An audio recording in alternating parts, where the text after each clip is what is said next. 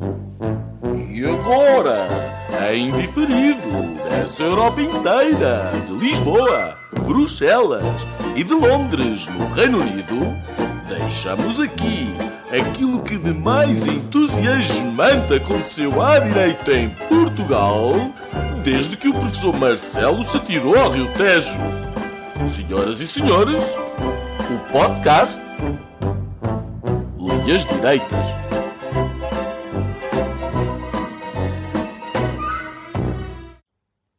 Olá, bem-vindos a mais um Linhas Direitas com o Nuno Lebreiro que transmite da Europa, mais precisamente de Bruxelas, e Gonçalo Doroteia Cevada que nos fala de fora da Europa, ou pelo menos quase, uh, está, já está por dias, uh, e eu, Afonso Vaz Pinto, que vos chego de Lisboa, Portugal.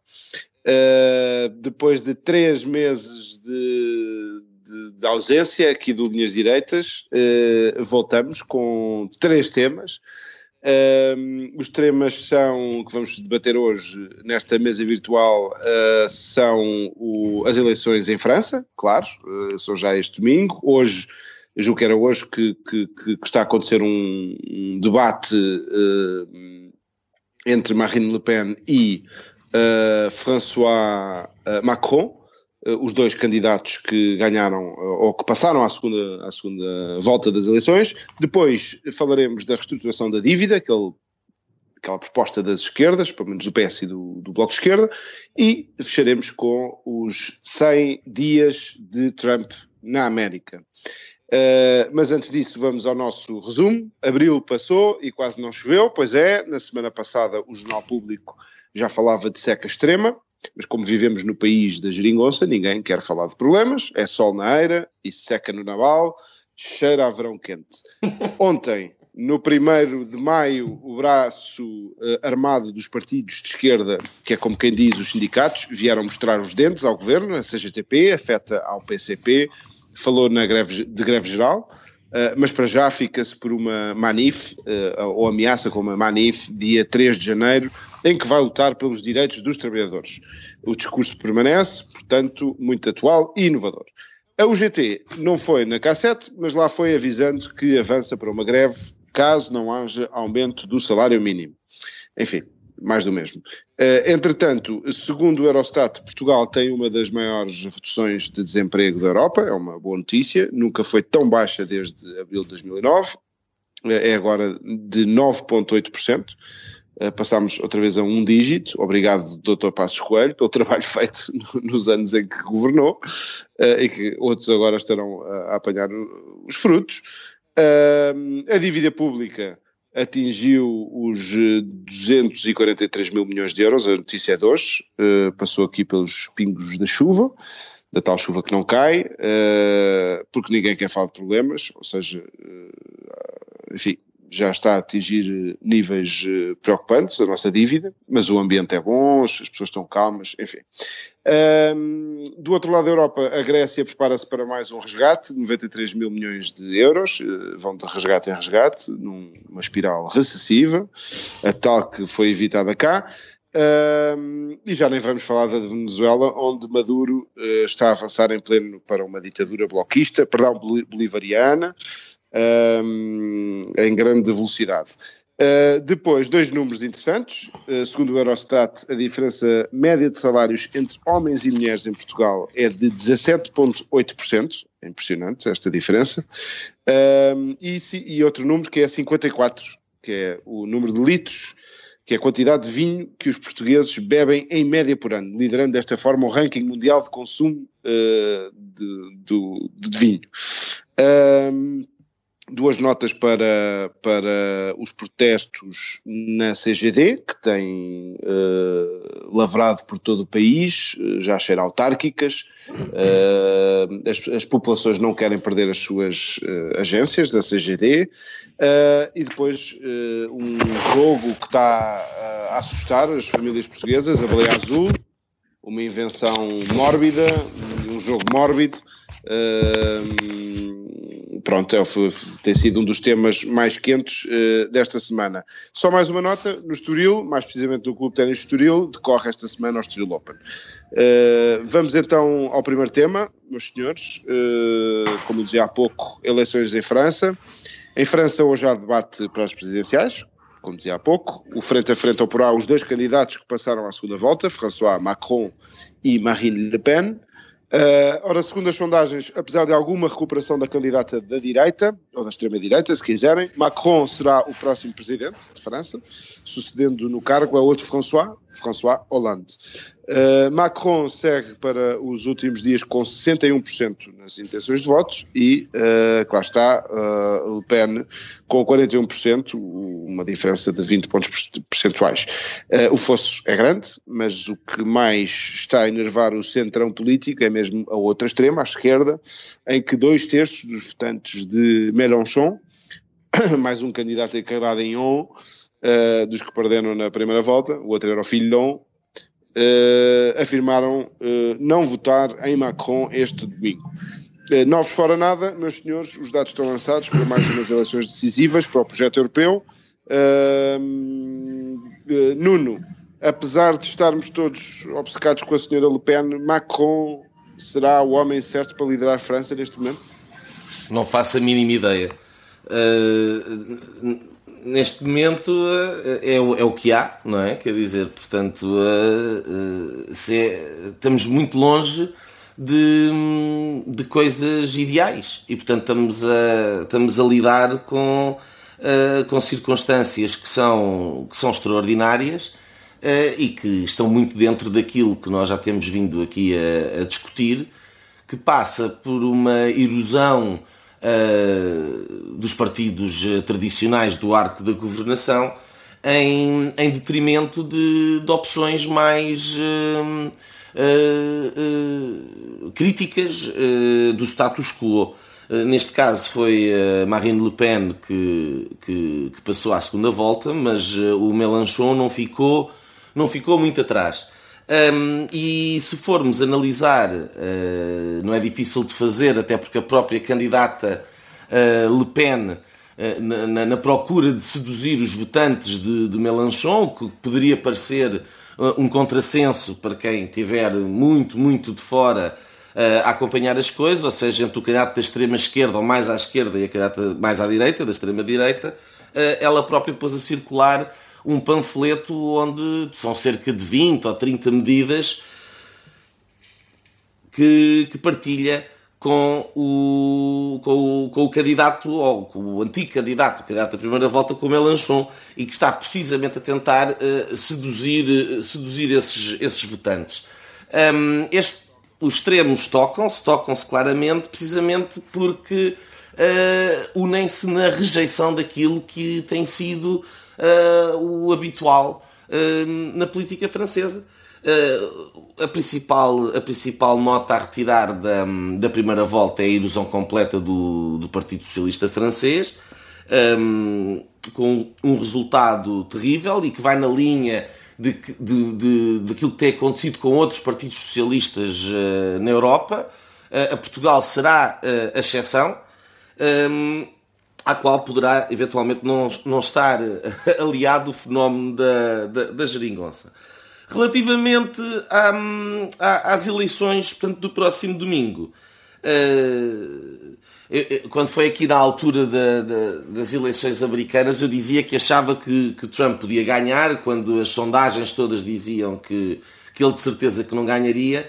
No caso francês, eu não vou tão longe a dizer que acho que Marine Le Pen pode ganhar ou que vai ganhar, mas acho que pode ganhar e que tem boas possibilidades eh, e terá mais possibilidades eh, de ganhar agora do que alguma vez o tiveram no passado.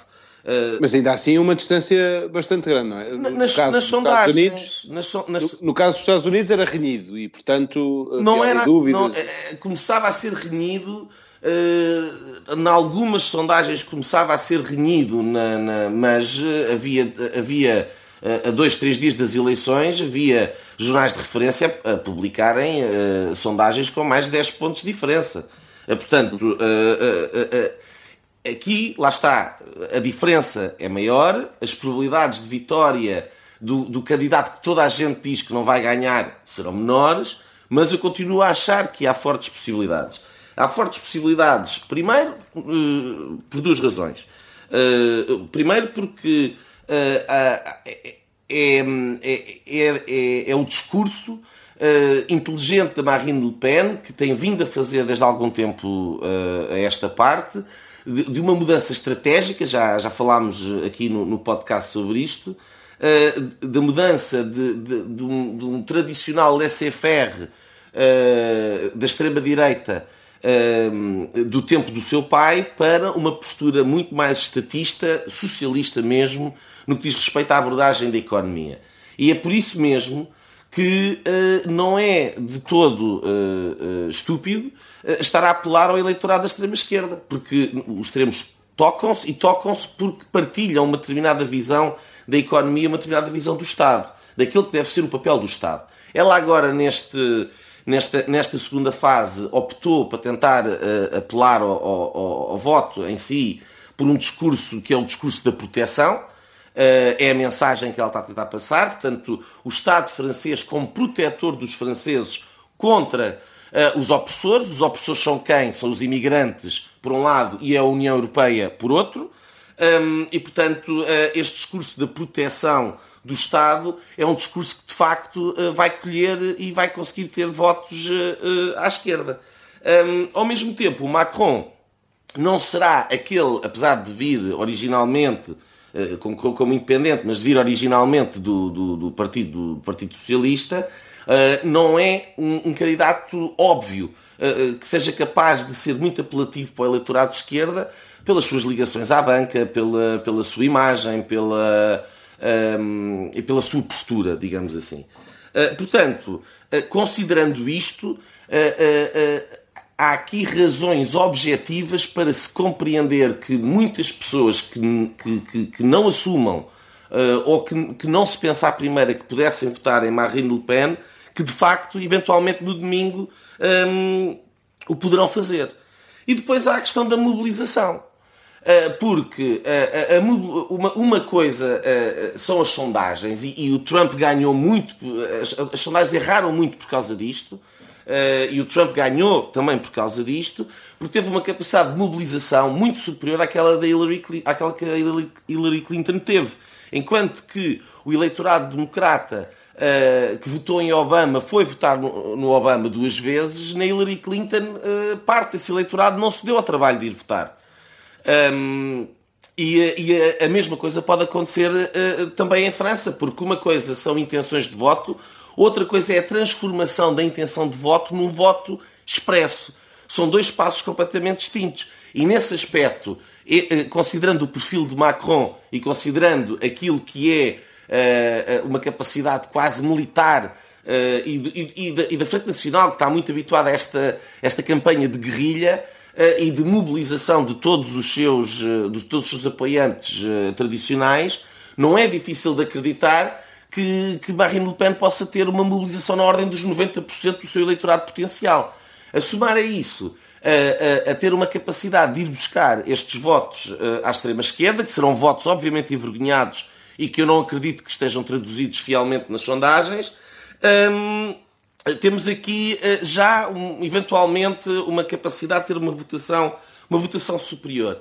E ainda há aqui outro dado uh, que é uh, a debacle também, de, porque o Macron não é o candidato da, do, do centro-direita como foi quando Jean-Marie Le Pen conseguiu ir à segunda volta que havia um candidato do mainstream. Neste caso não há um candidato do mainstream. Portanto, não só os, eleitor, os eleitores do Partido Socialista uh, uh, estão, estão desafetados, mas os próprios eleitores do centro-direita uh, também não se revêem em Macron porque não há um candidato da sua área. além ah. disso, a Marine Le Pen, inteligente, nesta, nesta segunda volta e desde há algum tempo tem, tem abordado um conjunto enorme de medidas que faziam parte um, do programa eleitoral de uh, nem mais nem menos do que do Sarkozy. E, portanto, ela está, por um lado, uh, uh, com aquela vertente de Estado e do papel do Estado e da proteção a tentar apelar ao eleitorado tradicional socialista e, em particular, aos eleitores mais radicais e desafetados do centro que votaram em Mélenchon, e do outro lado está a tentar seduzir um, o, o, o, eleitorado mais conservador com uma postura mais de reforço da polícia, etc, etc, etc. Um conjunto de medidas que, que foram retiradas a papel químico da, das propostas de, de Sarkozy.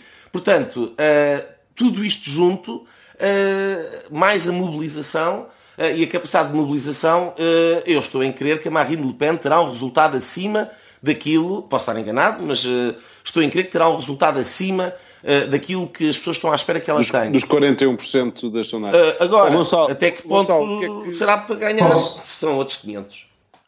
Gonçalo, o que é que nos dizes?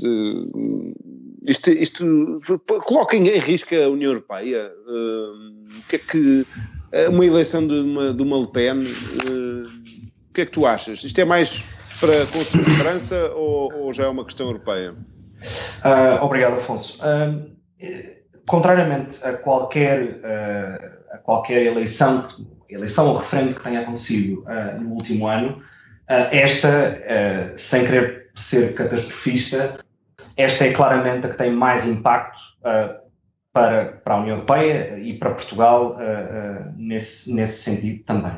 Ou seja, tem muito mais impacto que o referendo do Brexit, sendo, não sendo necessariamente aquilo, não sendo necessariamente a Europa que se está a votar, ou pelo menos diretamente. E, e, e, era precisamente por aí um, que eu queria começar. Um, eu, contrariamente às eleições norte-americanas, em que era em, em, que a minha posição era mais anti-Trump do que pró-Hillary, nestas eleições uh, uh, eu sou claramente pró-Macron. Um, e vou tentar explicar porquê. Um, mas antes disso, mas antes disso uh, vamos começar pelo início. o Nuno disse muito bem, um, e este facto é inegável e é extraordinário, o Partido Socialista praticamente desaparece. houve um jornal francês que fez essa essa comparação dos mapas uh, na, última, uh, na última e na primeira eleição do Hollande uh, e nas eleições da primeira volta da semana passada, é impressionante que o rosa que existia no mapa desaparece. e, portanto, o Partido Socialista são hoje 6%. E isto tem, e isto tem que ver, e isto tem que ver, portanto, torna-se um partido absolutamente marginal. Uh, e isto tem que ver com, uh, e este é o ponto, uh, na minha perspectiva, porque é que o Partido Socialista teve 6% e porque é que não é Fion a ir à segunda volta em vez de Macron. E isto tem muito que ver com a escolha dos candidatos feita pelo Partido Socialista nas primárias e feita pelo Partido Republicano, ou seja, pelo Partido Centro-Direita francês, também nas primárias.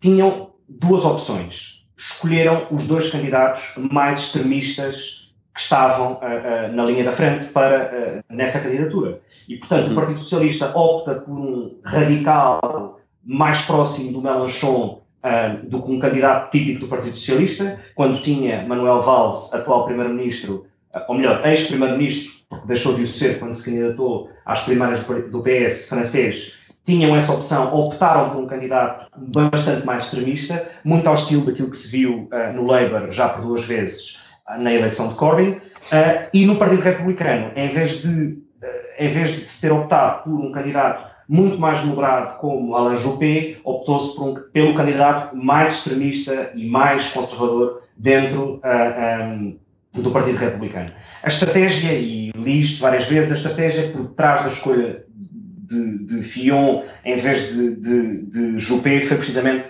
para tentar combater e tentar entrar na área uh, uh, da Frente Nacional. A verdade é que não conseguiu e foi esta escolha de dois candidatos claramente extremistas e que não são os candidatos mais típicos dos partidos tradicionais que, do meu ponto de vista, faz com que um se reduza a 6%, o PS, e o outro não consiga passar pela primeira vez na história da Quinta República.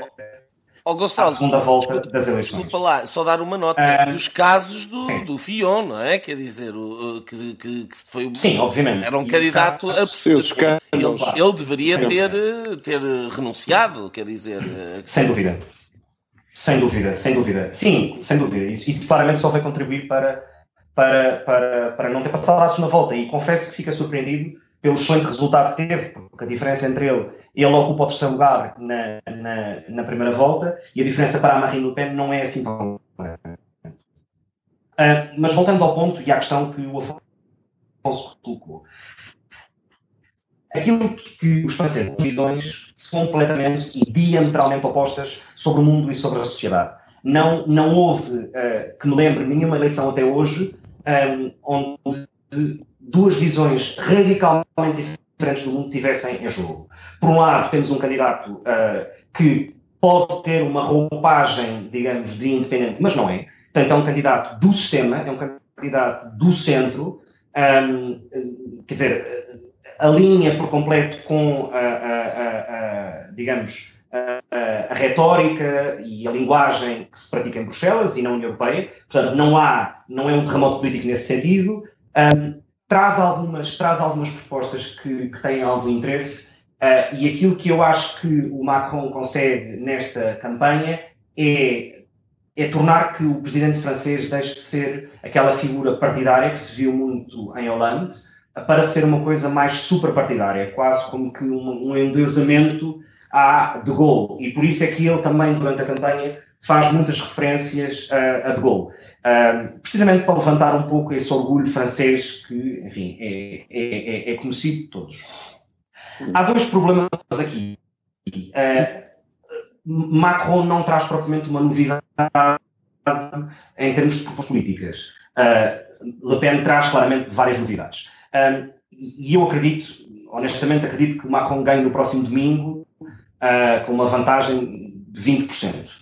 Isto não é necessariamente bom, porque em 2002, quando Chirac concorre contra uh, o Jean-Marie Le Pen, um, quer dizer, o Chirac arrasou na segunda volta e, portanto, a Frente Nacional ficou reduzida à sua insignificância.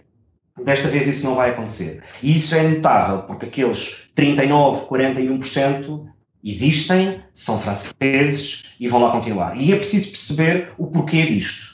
Ora, o porquê disto vai muito ao encontro de da linguagem que a, a, a Marine Le Pen utiliza e que utilizou ao longo deste tempo todo, desde que se preparou para ser candidata em 2017. Por um lado, a campanha, obviamente, e, e enfim, as bandeiras anti-imigração. Isto colou uh, que nem uma luva, na perfeição, tendo em conta que França, nos últimos dois anos, foi abalada por uh, vários uh, atentados terroristas. E, portanto, as pessoas têm medo. E, portanto, se têm medo, respondem com medo. E responder com medo é precisamente votar uh, em quem lhes responde a estes medos. E a única pessoa que, de facto, lhe responde a este medo da questão da imigração, do controle das fronteiras, etc., é uh, a Le Pen. Eu não concordo em absoluto com, com, com, nada do que ela propõe, mas a verdade é que ela responde a estas questões. Claro. E, há uma, e, e, há, e, há um, e há um ponto muito interessante nesta segunda volta, é que uh, o discurso anti-imigração uh, ficou um pouco adormecido e todo, todo, todos os temas ligados às questões económicas, da industrialização da sociedade, da, da, economia, perdão, da, do discurso anti-elites, do discurso anti-globalização, é, como não disse, sem tirar nem pôr, igual para o Mélenchon. E isto, de facto, não me surpreende, porque, de facto, economicamente, as propostas que um e outro uh, uh, propuseram na primeira volta, e ela continua para a segunda volta, mantém, obviamente, são exatamente iguais. É uma cópia uh, da idade da reforma, é uma cópia sobre a posição do euro e sobre a posição em relação à União Europeia. E e, portanto, no essencial, nas questões económicas, não há nada que. São anti-globalização, são uh, anti-deslocalização uh, de empresas uh, francesas, são anti-livre circulação de capitais, etc. E, portanto, em nada são diferentes. Portanto, eu, de algum modo, eu percebo as dúvidas que os eleitores e o eleitorado de extrema-esquerda têm em relação a, a, estes dois candidatos, porque, de facto, são, estão muito mais, por mais que queiram negar ou não admitir, estão muito mais próximos no essencial, da Marine Le Pen, apesar de terem vergonha de o admitir, do que um candidato como Macron, porque de facto o Macron é tudo aquilo que a extrema-esquerda, seja a, a, a, a esquerda radical francesa, seja o Bloco de Esquerda, seja o Podemos, seja o Siriza, eh, quer dizer, tudo aquilo que o Macron representa é aquilo que eles tentam combater. E odeiam, mais do que tudo.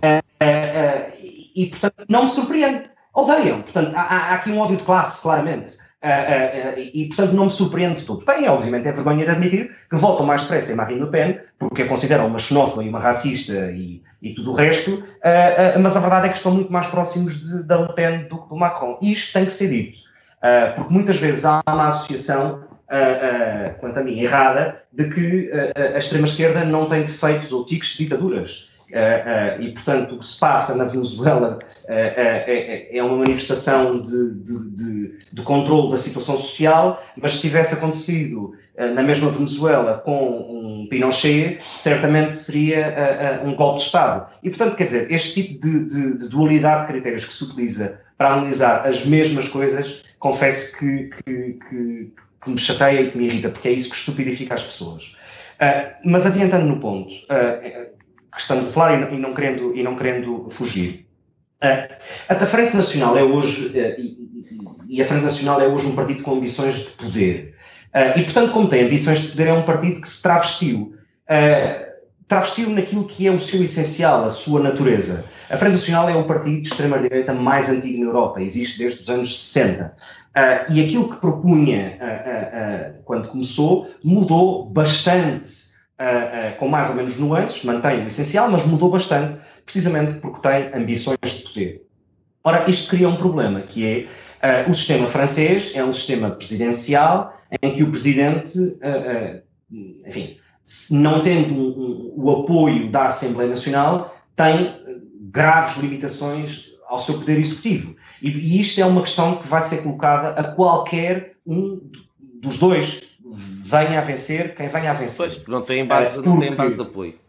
Precisamente. E, portanto, a Marine Le Pen, do meu ponto de vista, parece-me que vai ter bastante mais dificuldade, caso ganhe, em negociar o que quer que seja com a Assembleia Nacional, porque os dois grandes partidos, uh, o Partido Republicano e o Partido Socialista, uh, deram indicações de voto ao seu eleitorado para votar em Macron e, portanto, à partida, eh, caso ela ganhe, ela vai ter muita dificuldade em passar qualquer tipo de legislação uh, uh, que tenha prometido na campanha, porque não passa na Assembleia. Claro. Um, e o Macron, nesse aspecto, vai ter mais facilidade, ainda que não tenha uma estrutura partidária uh, de baixo que o suporte. E, portanto, isso também vai criar um problema. Um, e, portanto, e, portanto, uh, uh, uh, e, portanto esta, esta, esta ideia que existe de anti-Europa, pró-industrialização, anti-globalização e tudo mais, é tudo aquilo, ou seja, quando eu digo que são visões, uh, uh, não são só visões diametralmente opostas, são percursos diametralmente opostos. Quer dizer, o Macron é o candidato do sistema, é o candidato, é um, é um candidato do capitalismo, por mais que seja, por mais que tenha vindo ou tenha origem no Partido Socialista e tenha sido ministro da Economia uh, um, no governo do Manuel Valls, a verdade é que, quer dizer, é um candidato do centro, é um candidato liberal uh, uh, stricto senso e, portanto, não, não, não, não, não vejo que pareça ser difícil a Marine Le Pen convencer alguém uh, de votar nela quando tem uma visão ou uma percepção muito má em relação à Europa, em relação à globalização e a tudo o resto. eu não partilho essa visão, obviamente, mas acredito que exista quem a tenha. Só uma nota final sobre este tema e isto revela muito uh, uh, uh, aquilo que o Nuno também mencionou, que é a erosão dos partidos tradicionais. Aquilo que assistimos nas eleições francesas, assistimos este fim de semana em Madrid, algo, quanto a mim, notável, notável no sentido do, da realidade, não por ser algo bom ou mau, não, não, sem qualquer tipo de apreciação qualitativa, é simplesmente quantitativo.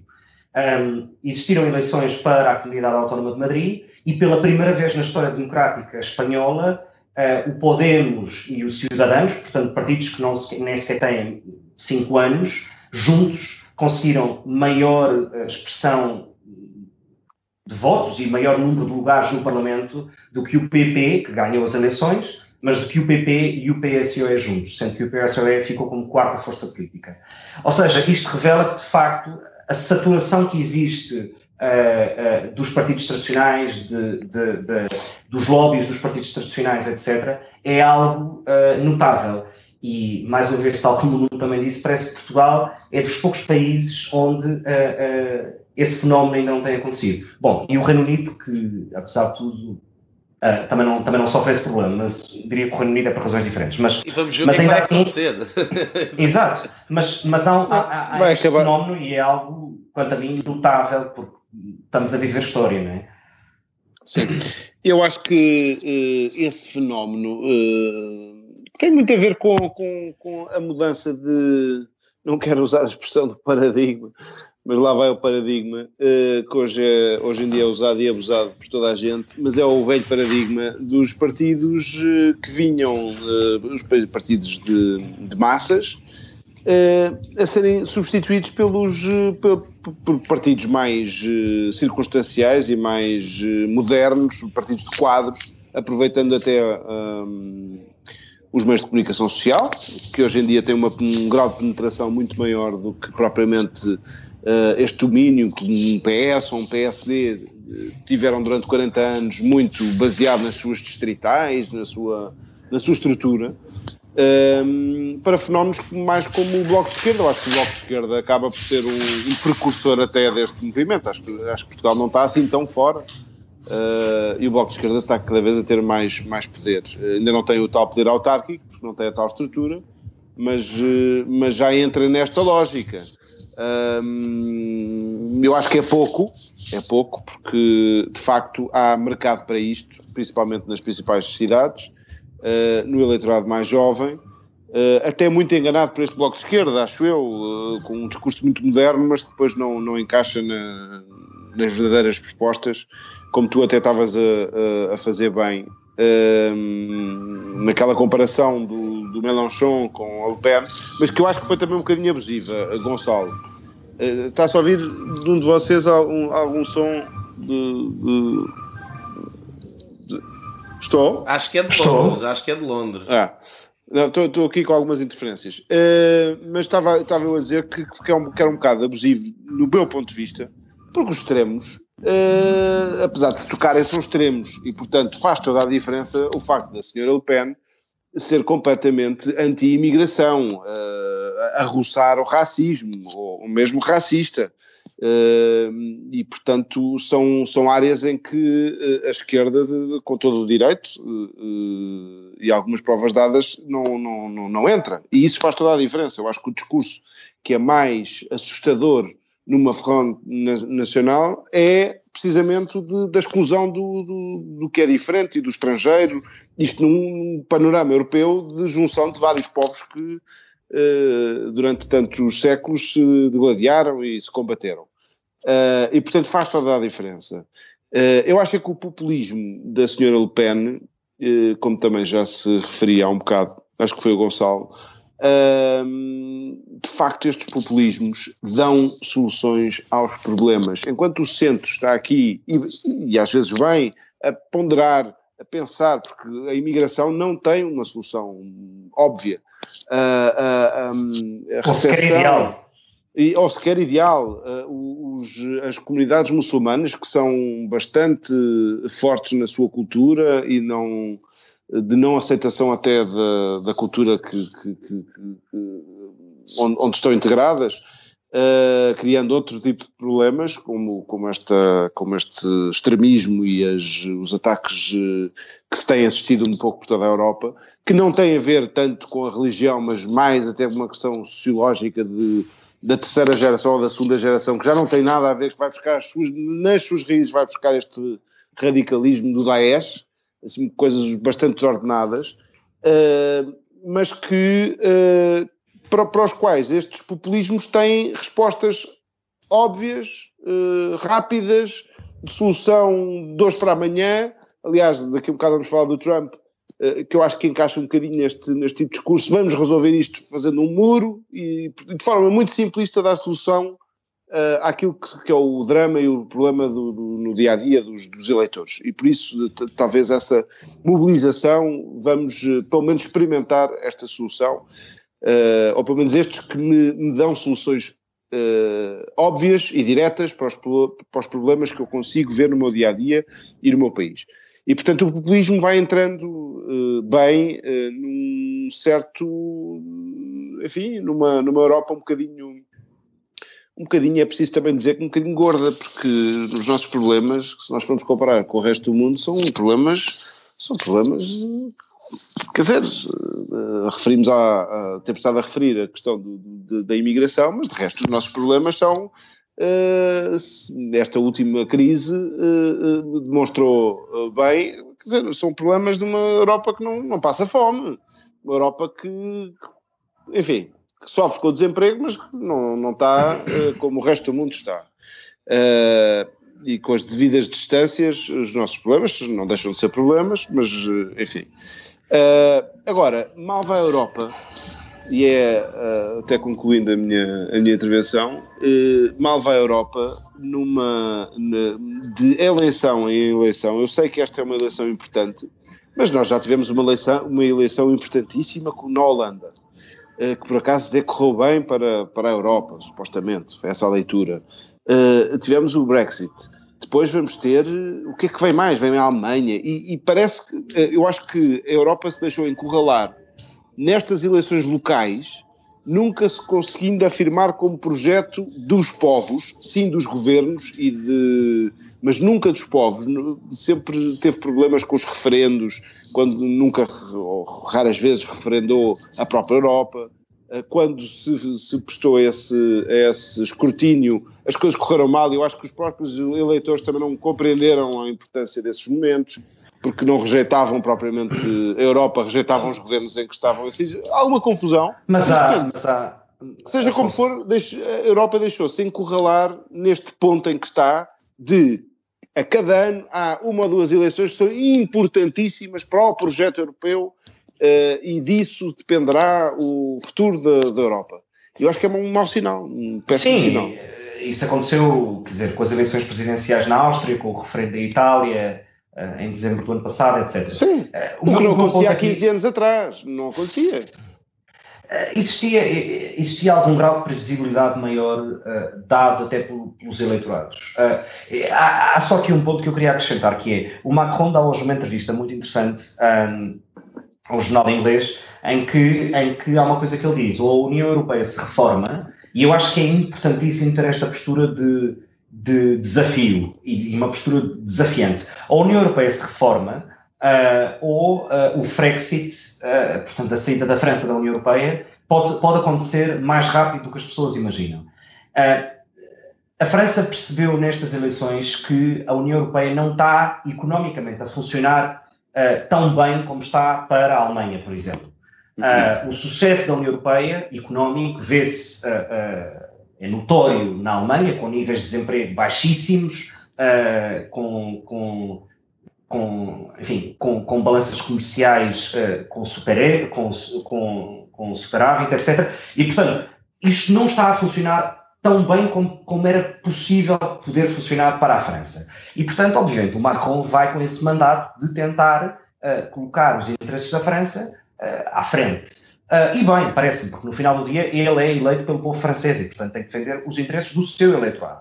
Um, e, portanto, e, portanto, e, portanto, ele próprio também não é assim, não é um tipo que, que cala e come. Uh, portanto, obviamente isto pode ser discurso de campanha, obviamente, e tem impacto Sim, mas, e, é, também. e é. Mas, claro. mas é claramente uh, um discurso para fazer face à, à, à sua opositora, não é? Sem dúvida, sem dúvida, e, e, e, tem alguma razão de ser. Só, só para acrescentar uma coisa que, que me esqueci na minha primeira intervenção, que era, há vários, uh, eu não sei até que ponto é que isto é ou não uh, um exagero, tem, algum, tem, algumas, tem algumas verdades aqui no meio, mas gostava de saber a vossa opinião sobre o assunto. Uh, há vários cronistas, desde o Financial Times ao Guardian, que consideram o Macron, consideram o Macron uma espécie de Obama francês ou de Tony Blair francês. Um, sem, sem, no entanto, se esquecerem. Não, porque há todo aquele fenómeno do Hope, uh, da esperança, quer dizer, faz hoje 20 anos, ou fez ontem 20 anos, que o Tony Blair ganhou a primeira eleição, em que a diferença, quer dizer, tinha mais de 200 deputados que o Partido Conservador, isto é notável. ou que o Obama ganha a primeira eleição eh, também era uma coisa, quer dizer, notável. E, portanto, há esta sensação que se vive um bocado no ar e que é comparada até para aquilo que, de onde vem, da idade que tem, uh, da novidade que é de não ser um candidato tipicamente de um partido, uh, do sistema, esquecem-se de duas coisas. Uma, o que é que veio a seguir ao Tony Blair e ao Obama. Dois, que tanto o Tony Blair como o Obama tinham uma estrutura partidária fortíssima, de dois partidos completamente do sistema, e que isso o Macron não tem. Uh, mas queria saber a vossa opinião sobre isso. Nuno. Oh, uh, Nós eu, temos que avançar. Eu, eu, eu, eu acho que isso insere-se isso insere-se na, na, naquilo que tu dizias, uh, dizias há pouco e que eu também queria ter referido e que depois uh, me falhou aqui esse ponto, que é de facto o, o, grande impasse institucional um, que o sistema político francês vai enfrentar, qualquer que seja o resultado das eleições de domingo, porque vai ter, obviamente, um, um presidente que não tem qualquer tipo de, de, de apoio, eh, nem minoritário. No caso da, da, da, Frente Nacional, eh, terá um apoio minoritário, mas onde o, resto se junta contra uh, essa, essa, essa minoria, e portanto, no caso de Marine Le Pen, ainda, seria, ainda será mais complicado. Mas, é, Faz-te uma geringonça, uma geringonça. É, é, ainda, vamos, ainda vamos ouvir isso no, no, na segunda-feira. É, a França está a optar na, por... Na, na, na, Grécia, na Grécia, a extrema-direita e a extrema-esquerda uh, uniram-se. Exato. Uh, agora, um, uh, até pode, e era esse o ponto que eu, que eu queria ter referido há pouco, esse impasse poderá ser uma razão para algum desinteresse de, de, de, de potenciais eleitores em Macron de votarem, porque um, não veem que possa vir grande mal ao mundo da Marine Le Pen ganhar uh, uh, porque não, não vai ter capacidade de fazer grande coisa, uh, ou, ou, ou, não estarem muito motivados para votar nele porque ele próprio não vai ter capacidade de fazer grande coisa. e portanto é uma, uma, questão que vamos ter que ver. Eu queria só responder aqui uma, uma, uma nota do, do, do Afonso, porque é que estas eleições são tidas como eleições fundamentais para a Europa. Por, por, causa do desequilíbrio institucional que a própria União Europeia representa. Eh, eh, eh, na ausência da, da, capacidade dos povos votarem diretamente em projetos europeus, sobram, obviamente, as eleições nacionais. e aquilo que está a acontecer é que, à medida que um, o projeto europeu se vai aprofundando e vai tendo cada vez maior impacto na vida das pessoas, naturalmente entra na agenda do, do, do, dos países e, e, portanto, é discutido a nível nacional. E este gap de as questões europeias não serem discutidas no âmbito das eleições europeias e as questões uh, uh, e as eleições nacionais andarem depois à volta da relação com, com, com a eleição europeia uh, ou com a realidade europeia tem muito a ver com, com esta incapacidade que, que o projeto e que o sistema político europeu, tal como está desenhado, tem de incluir uh, o debate e incluir uh, a disputa eleitoral em torno da, da, daquilo que nós próprios podemos querer para a União Europeia. Porque nós podemos ser europeístas e não concordar uh, com aquilo que são as políticas económicas, por exemplo, ou sociais, ou o que quer que seja, a nível da União Europeia, e, e nós somos, sermos europeístas e não temos outra forma de uh, criticar ou de, de, de, de, pôr um pé contra uh, um conjunto de coisas com as quais podemos não concordar, a não ser votar nos partidos que se afirmam contra a União Europeia por tudo. E, portanto, uh, corre-se o risco, de facto, de se mandar o bebê com, com, com água suja, não é? Como se dizia antigamente, ou seja, que é, por não se concordar com parte, acabar por se rejeitar o todo. e por isso mesmo, por causa desse desequilíbrio, é que cada eleição uh, torna fundamental. E nesse aspecto o Macron tem toda a razão. A União Europeia tem mesmo, tem mesmo que, que, que, se reformar. Agora, se o vai conseguir, eu tenho sérias dúvidas e, portanto, vamos andar de, de potencial Brexit e Frexit e, e, e uh, Grexit. É. E, uh, Seja como for, a Europa deixou-se encurralar nessa posição, está nesse canto e, portanto, uh, confundindo-se até os temas uh, internos com, com, os temas da União Europeia. Enfim, bom, temos que avançar para o, no, o segundo tema, uh, como eu dizia há pouco, reestruturação da dívida. em Portugal estamos ótimos, copos, mulheres e esquerda no poder. Cá vamos cavando mais um lindo fosso com o alto patrocínio do PS. Tal como antes do resgate, somos campeões do crescimento e agora já se fala de aumento generalizado nos salários da função pública. A maioria de esquerda está agora a magicar mais um passo de magia, que é a tão falada reestruturação da dívida. Como o, PS, eh, como o, PS, o PCP uh, amoada um canto uh, e quem sabe de saída da geringonça, PS e Bloco de Esquerda assinaram um papel que não apresenta uma única reforma estrutural, e que se resume a uma extensão de prazos de pagamento aos nossos credores internacionais, instituições europeias, uh, e, a, e, a, ir buscar uns cobres ao Banco de Portugal. Uh, Cabe-me a mim uh, começar o comentário que, que, será curto em relação a este tema, da reestruturação da, da dívida. Um, eu acho que é muito mais nós temos, eh, estamos com, perante o governo mais uh, eleitoralista que, que existe desde o 25 de Abril, de 74. Uh, e eu acho que isto é só, é só mais um uh, passo no, no, num objetivo que o PS tem de simplificar a geringonça, de idealmente governar em Portugal com maioria absoluta.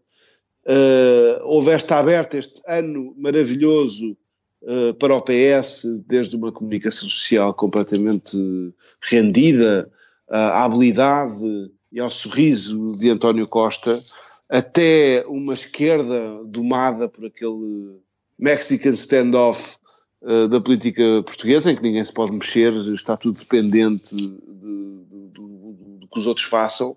Uh, e, portanto, temos nesta, neste ponto em que o PS se passeia alegremente pela, pela grande área à espera de levar um toque e atirar-se para o chão a pedir penalti. Uh, começou com o PEC, uh, que há duas semanas, que agora é só o plano, já, já não sei se perdeu o C, se perdeu o E, mas é o PEC em PEC, no fundo, uh, que é uma forma de, do PS se mostrar mais, mais à direita, não é? Mais para, para o centro, fugir, tentar descolar e conquistar o centro de um PSD que está apático e de um CDS, enfim, que, não, que, não, que tem alguma dificuldade ainda assim de chegar ao centro. Um, e acho que o PS está a tentar fazer essa, isso mesmo com este papel, eh, que insiste em não ter sido o governo, não é? Não foi o governo que apresentou isto, foi o PS, uh, eh, através do seu grupo parlamentar, o Bloco de Esquerda, através do seu grupo parlamentar, uh, e o, a comunicação social quer dizer, repete esta, esta leitura e, portanto, joga o jogo como, como, como ele está a ser lançado pelo, pelo governo, ou pelo PS, enfim, eu acho que, que estamos. Uh, Estão-se a começar a posicionar as peças para, para eleições antecipadas, sendo que estamos em ano de eleições autárquicas, que também vão contar para este também este afastamento da geringonça, não sei se será circunstancial até, até às eleições autárquicas, mas eu acho que este papel, na substância, acaba por ser um, um exercício, uh, pelo menos uma tentativa de pegar na questão da dívida, uh, é preciso dizê-lo, eu tenho pena que o PSD não tenha feito este trabalho, este trabalho de casa e que não tenha já condicionado o discurso das esquerdas uh, com soluções uh, neste campo, visto que a esquerda não apresentou grandes soluções, o que a esquerda apresentou foi o que é de mais importante neste papel é uh, o alongamento da, da, dívida, no fundo, o, o, aumento do, do prazo de pagamento da dívida, Uh, isso, quer dizer, qualquer criança de 5 anos pensaria em fazer isso para saldar uma dívida que tenha com um amigo e, portanto, está uh, bem. Isto depende também dos credores. Uh, até aí todos chegamos. Depois há ali uma, algumas medidas, desde os dos dividendos de, de, do, bloco de, do Bloco de Esquerda, peço desculpa, do, do Banco de Portugal até a substituição de, da dívida de médio e longo prazo por dívida de curto prazo, enfim, há ali uma série de, de voltas e voltinhas eh, que não vão mudar substancialmente, demonstra algum esforço, mas eu acho que é muito mais político do que económico. E, e nessa medida é muito mais eh, um aproximar de, de, de de, destas eleições eh, antecipadas que estas sondagens dos últimos meses eh, tanto convidam. Portanto, mais do mesmo, política. Uh, go, avancem. Gonçalo, talvez tu, não? Agora... Gonçalo. Bem, não tendo o Gonçalo. Uh, uh, Perdemos o Gonçalo. Uh, Força. Estou, estou, desculpem, ah. desculpem. Tinha, tinha o. Tinha o ah, tinhas o microfone o desligado, sim. Tinha o microfone força, desligado. Força, força, força. Então de, entra. forma, de forma muito telegráfica, de forma muito telegráfica sobre este assunto. Eu concordo uh, em, em, em, em, absoluto com, com, o que o Afonso disse um, e acrescento dois pontos. Uh, o primeiro é que este exercício é feito num contexto uh, que não existia quando o, o, programa de ajustamento estava a ocorrer em Portugal, que era hoje os mercados estão atentos, obviamente, ao que se passa em Portugal, mas quer dizer, não estão sobressaltados, nem estão em permanente, em permanente vigia com o que se passa em Portugal. Hoje o BCE, hoje o BCE tem uma política de compra de dívida uh, dos Estados da zona euro uh, que permite a Portugal uma certa folga e, enfim, brincar às campanhas eleitorais fora de tempo. E, portanto, obviamente, porque obviamente isto acontece neste contexto, porque, uh, quer dizer, não, não houve uma reação de nenhum mercado, não houve nenhuma reação de nenhuma agência de rating, a este tipo de, de, de, de notícia política, digamos assim, porque de facto o BCE continua a, a digamos, a fazer, a fazer de, escudo protetor, uh, enfim, uh, dos juros da dívida em Portugal. E a prova disso é que na última compra que fez, fez baixar uh, os juros da dívida portuguesa de longo prazo abaixo dos 3,5%. E, portanto, este, este exercício de campanha pré-eleitoral, esta brincadeira, acontece neste contexto e só acontece neste contexto. Um, porque nem o PS se arriscaria uh, a outra coisa, nestas condições.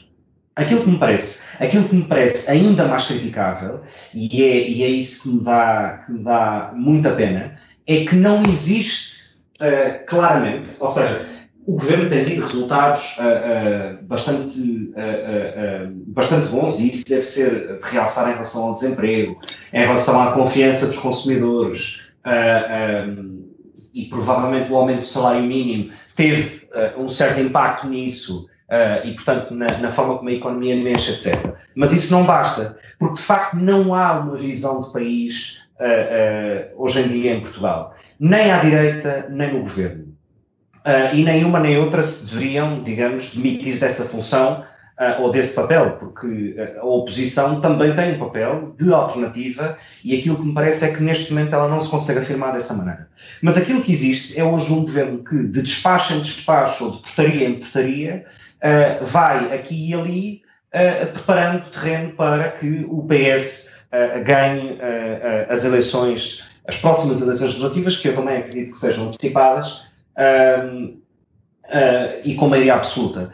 Uh, só o PCP claramente já percebeu isso, claramente já percebeu isso, e acho que se nota um certo desconforto uh, do Partido Comunista precisamente por causa disso. Mas a questão é que o eleitorado do Partido Comunista, apesar de tudo, é bastante fiel ao PCP e, independentemente deste fenómeno da geringonça, haverá de votar PCP nas próximas eleições e nas seguintes, enquanto forem vivos. mas o Bloco de Esquerda no, no, tema anterior falámos deste tipo de fenómenos de novos partidos, etc. Uh, o Bloco de Esquerda, e devo dizer que há agora uma coisa que se chama Iniciativa Liberal, que também quer, digamos, aparecer uh, ao centro, centro-direita, numa espécie de Bloco de Esquerda do século XXI. Mas não vamos falar sobre isso agora.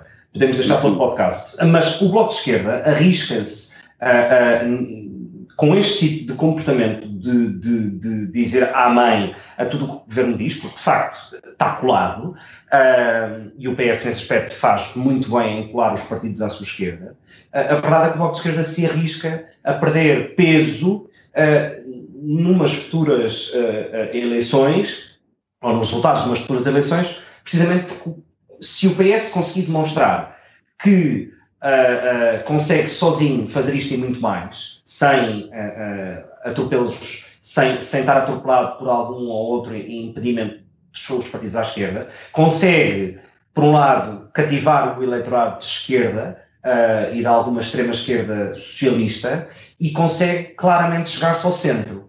Uh, e esse é o grande risco, tanto para o PSD, uh, que pode ficar bastante aquém daquilo que se espera do maior partido da oposição, e é o grande risco para o Bloco de Esquerda, porque não digo que desapareça, mas, enfim, corre sérios riscos de não manter os resultados que teve e a influência que tem hoje no governo. Um, e, portanto, este, esta questão da reestruturação da dívida, a verdade seja dita, é, é, é, é, um episódio, como disse o Afonso, de pré-campanha eleitoral uh, e, e de uma tentativa de desvio de, do que se passa na Caixa Geral de Depósitos, de uma tentativa de desvio uh, uh, do que se passa com uh, as, os baixos níveis de investimento público que existem em Portugal, etc, etc, etc. E, portanto, mais uma vez, o PS consegue dominar a agenda mediática com aquilo que quer que seja discutido. E nisso, verdade seja dita, o António Costa, por alguma razão, ele era um dos José Sócrates, porque, de facto, tem essa capacidade impressionante de uh, uh, dominar uh, de dominar os restantes. Quantos líderes do PSD existiram durante os governos de Sócrates? N. não passou ainda desta vez, porque de facto Passos Coelho pode ser um, um, um osso duro de roer, mas, a verdade, mas a verdade é que, é que está claramente a dominar tanto a comunicação social como a oposição, como os parceiros de comunicação. E isto é notável. Sim. Notável é, de novo, não no sentido qualitativo, mas no sentido uh, do resultado, digamos assim. Eu, tô... eu um bocado não referi, eu não referi, mas o, o Bloco de Esquerda uh, deu aqui um passo importante rumo ao centro, uh, no Lebreiro. Não, é isso. Ao, enfim. Eu acho que eu estou de acordo genericamente com aquilo que, que vocês uh, disseram. Um, aquilo que está aqui Bem, primeiro o tema é a reestruturação da dívida, não há reestruturação nenhuma da dívida, não é? Portanto, aquele velho slogan do, do Bloco de Esquerda e as políticas todas que o Bloco de Esquerda propunha eh, estão ausentes do tal papelito que, que assinaram. Exato. Eh, e portanto, Exato. Aquilo que, a, primeira, a primeira coisa aqui a notar é o aburguesamento do, do, do Bloco de Esquerda. E isso de facto é, no sentido do Gonçalo, notável e eh, eh, apesar, se alguma coisa que se pode referir como notável ao Bloco de Esquerda será isto, porque para mim não, não estava à espera, mas, mas de facto ehm, a, a, a pobreza do, do, do, sistema mediático português dá para tudo. Porque como não há, não há, não há crivo, não há questões, não há perguntas, não há investigação, não há uh, confronto com uh, a palavra que foi dita uns meses antes. E, portanto, como não há fiscalização mediática absolutamente nenhuma, em Portugal pode-se dizer tudo e o seu contrário passado uns meses que ninguém quer saber de rigorosamente nada. E, portanto... Um, Completamente verdade. Uh, Completamente de acordo. aquilo que, que estes senhores perceberam foi, ó oh, Gonçalo, se calhar desligavas agora o microfone, é que de facto houve-se um, um, um, um, conjunto de, de, desculpa, de ruídos. Ah, boa. Um, e, e, não te esqueças de ligar quando, quando quiseres interromper. Um, não te preocupes. Um, uh, eh, o, o, portanto, o, o, aquilo que para mim é, é, extraordinário é de facto esta capacidade que o Bloco de Esquerda está a ter de se reinventar em tão curto espaço de tempo, este aburguesamento que até já leva o, o, o, o, acólito Louçã para os cadeirões de couro do grande capital do Banco de Portugal. E, portanto, tudo isto é de facto notável, mas que, e para mim é um pouco surpreendente, porque se era para fazer este efeito, teria ganho mais, se calhar, em fazer parte do governo. Eh, não fazendo parte do governo e aburguesando na mesma, corre o risco de ter uma, erosão eleitoral muito grande uh, sem ter tido algumas das benesses. No entanto, ehm, vai, uh, vai tendo algumas outras benesses escondidas e que passa pela, por finalmente, e é daí que vem este aburguesamento, por finalmente entrar na maravilha que é o Estado português.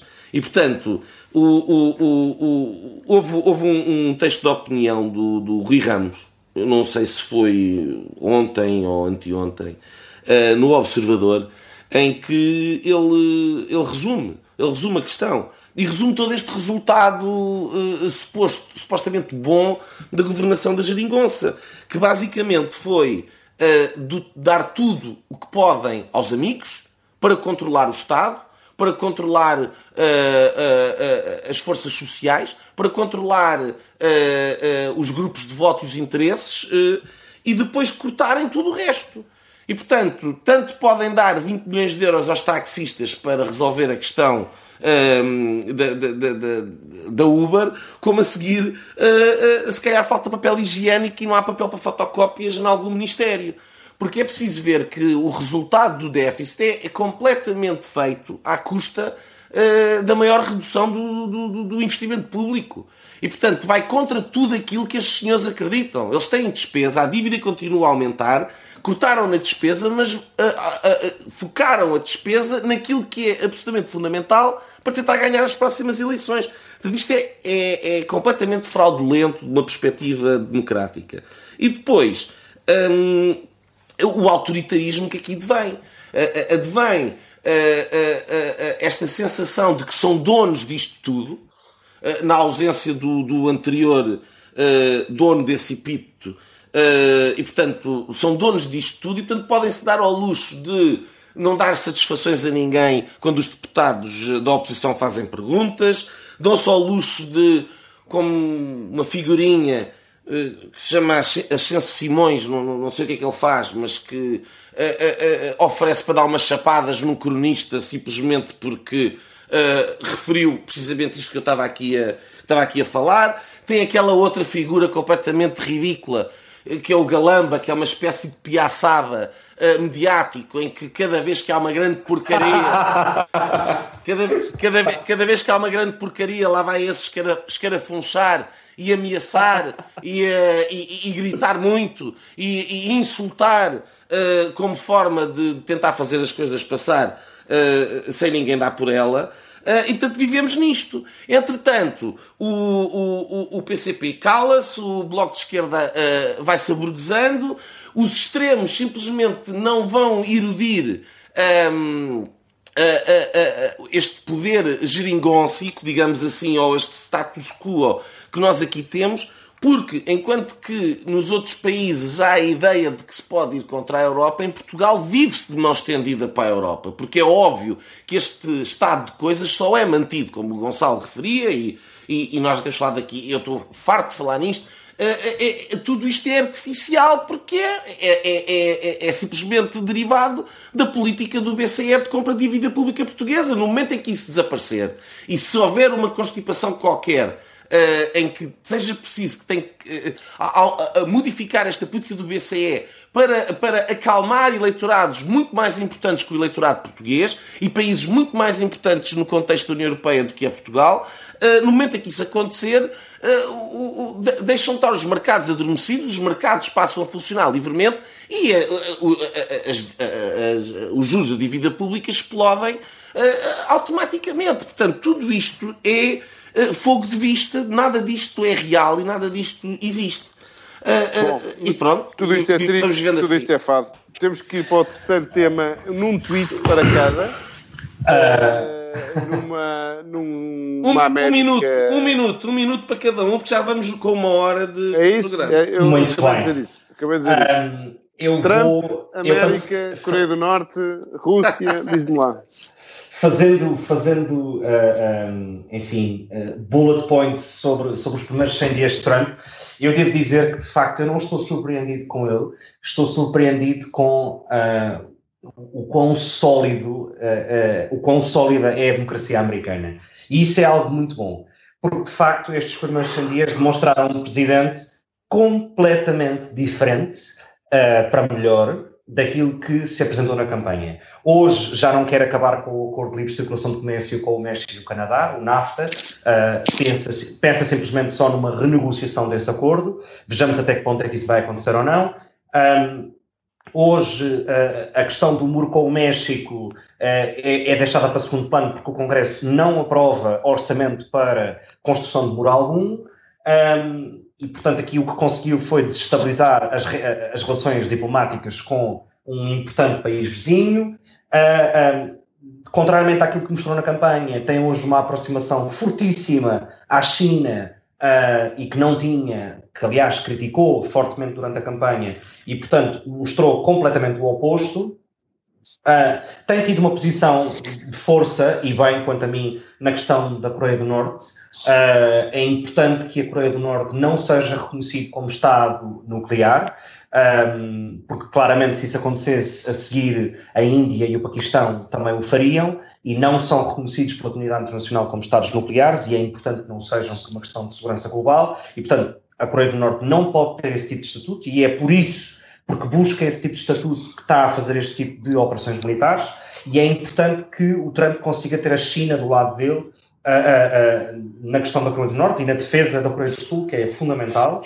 Um, foi claramente derrotado na questão do Obamacare uh, e, portanto, quer dizer, tem sido de derrota em derrota até, enfim, não sei o quê, mas de facto tem sido tem sido bastante aquilo que tudo aquilo que ele, que ele prometeu tem sido um desastre uh, porque não está a conseguir cumprir. Uh, e muitas destas propostas, porque não dependem só dele, e por isso é que eu comecei por dizer o quão satisfeito estou com a solidez da democracia americana, uh, não dependem só dele, não vai conseguir cumpri-las. Uh, nota final, tem que ver com os comentários que ele fez sobre o quão obsoleta está a Constituição americana. Ora, se há coisa que a Constituição americana tem e que se ensina a qualquer aluno direito numa aula de constitucional, é que prima por ser muito simples. Ou seja, não é uma Constituição pragmática que tenha uh, 200 artigos como a nossa. Uh, programática que tenha 200 artigos como a nossa. É uma Constituição muito simples, muito na lógica dos princípios, dos valores, que regem o Estado, etc. E, foram, e foi essa Constituição e essa partilha de valores pela sociedade norte-americana que faz que, a, que, o Estado e que a democracia norte-americana sejam tão uh, uh, uh, sólidas. e, portanto, as críticas que ele faz e que chama de obsoleta, datada, ultrapassada, etc., estão completamente erradas. É uma Constituição o mais atual possível e não deve ser alterada. Um, Muito bem. E portanto, tem, Nuno, temos que avançar um, Gonçalo. Eh, eh, eu, eu, eu não estou não de acordo genericamente com aquilo que o, que o Gonçalo disse por uma razão simples. Eu estou convencido, já disse isto antes e já estou convencido isto há muito tempo, que o, o Donald Trump funciona de uma maneira diferente. E portanto, como ele funciona de uma maneira diferente, nós não podemos estar a, pensar nele dentro daquilo que nós estamos habituados a pensar no discurso de um, de um líder político. Eu estou convencido que o Donald Trump aborda a política, em particular a política internacional, da mesma forma como aborda os seus negócios.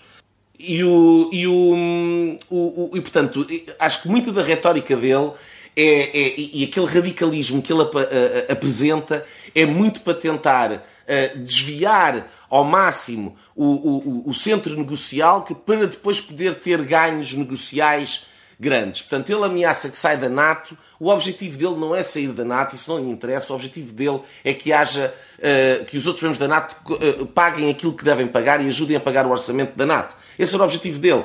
Ele, eu, eu, duvido que ele queira sair da, da, da, NAFTA. Ele quer renegociar com vista a, a, a objetivos que, que, lhe interessem a ele. E, portanto, parece-me que nesse aspecto, não, não sei se será um desastre absoluto, teremos que esperar para ver quais são os resultados dos processos negociais que ele vai levar a cabo para vermos até que ponto é que será um desastre ou se os resultados serão resultados que lhe vão interessar a ele ou não. Hum, eu, eu, vou referir relativamente aos 100 dias eh, uma coisa que parece-me paradigmática, que foi os tax cuts. E, portanto, em que eu, por definição, concordo. Portanto, acho que sim, de facto, eh, se eh, qualquer economia que queira ser pujante no mundo globalizado não pode ser uma economia que taxe e que faça que, sobremaneira o capital e portanto faça que esse capital vá para o outro lado, quer que o capital vá para aí, por isso ter impostos baixos é, é importante. Uh, agora, uh, o, o, o, Trump apresentou um programa de cortes fiscais muitíssimo ambicioso. Aquilo que não apresenta é onde é que vai cortar a despesa para permitir uh, manter as contas controladas. E, portanto, continuo a dizer que o grande, grande, grande desafio, de, para lá desta retórica toda, será precisamente perceber como é que uma administração de Trump vai controlar as suas contas e que espécie de cortes, porque eles vão, vão ter que acontecer, que espécie de cortes é que vai fazer. Sem dúvida. Pronto, eh, eu constato que já só faltam 1100 dias para, portanto, o Sr. Trump uh, ir outra vez a, a votos. Acho que vocês já, já, disseram, já, já disseram muito, queria só acrescentar que uh, eu acho que continua a haver um problema enorme na, na, na forma como o Sr. Trump está nas notícias em Portugal as notícias são fraquíssimas, uh, vão só buscar uh, o, incidente, o, o, acessório, e mesmo na, na CNN da vida, não querendo entrar totalmente na, na própria lógica que o, que, o, que o candidato Trump também, também propiciou, de que há uma, uma pós-verdade, etc. Mas, mas não sei até que ponto é que nos chega totalmente uh, o Trump. Tem sido esta um bocado também esta, esta imprevisibilidade uh, oh, oh, Nuno, se, esta, se este padrão se mantiver, eu acho que de negociação do, do Trump, se mantiver, pronto, já percebemos todos como é que ele funciona. Vamos ver. Pronto, tá vamos ver, vamos ver. Vamos tá ver o que vai acontecer. Eu estou curioso. A curioso. questão é que a pessoa assusta-se um bocadinho com esse tipo de abordagem. Muito bem, com a NAFTA, ok. Com o muro, ok. Agora, quando se mete ali com a Coreia do Norte, ou com a China, ou com uma. Enfim, a malta começa a ficar um bocadinho preocupada. Mas eh, dentro desta lógica de que não sei até que ponto é que o que chega cá é exatamente o que está a passar. E, aliás, viu-se naquela questão do porta-aviões, estava ou não estava a ir para, para, para, para a Coreia do Norte. Enfim, se, se, se, os Estados Unidos fazem uma ameaça, fazem uma ameaça. Se está virado para lá ou não está virado para lá o, o porta-aviões. Vai tudo atrás do foguete, nós assim dos foguetes linhas flatos. Exato. Olha, linhas, linhas diretas e tortas. Uh, Gonçalo. Uh, a minha linha direita 30 são, segundos. são precisamente 30 segundos. Este mês celebra-se um, o aniversário número 15 uh, ah, da independência de Timor e acho que faz todo sentido de ser lembrado, uh, mesmo que seja numa linha final. Parabéns, Timor. Uh, Nuno. Olha, a minha linha não é direta nem torta, não tem nada de político, vai para o Campeonato do Mundo de Snooker que terminou ontem com uma final, uma final muito, muito uh, estranha, uh, a, a, a, três tempos, e que uh, permitiu a conquista do tricampeonato para o, para o Selby, para o Mark Selby, um, uma, um campeonato onde eu tive a imensa pena de ver o, o Ronnie O'Sullivan ficar pelos quartos de final.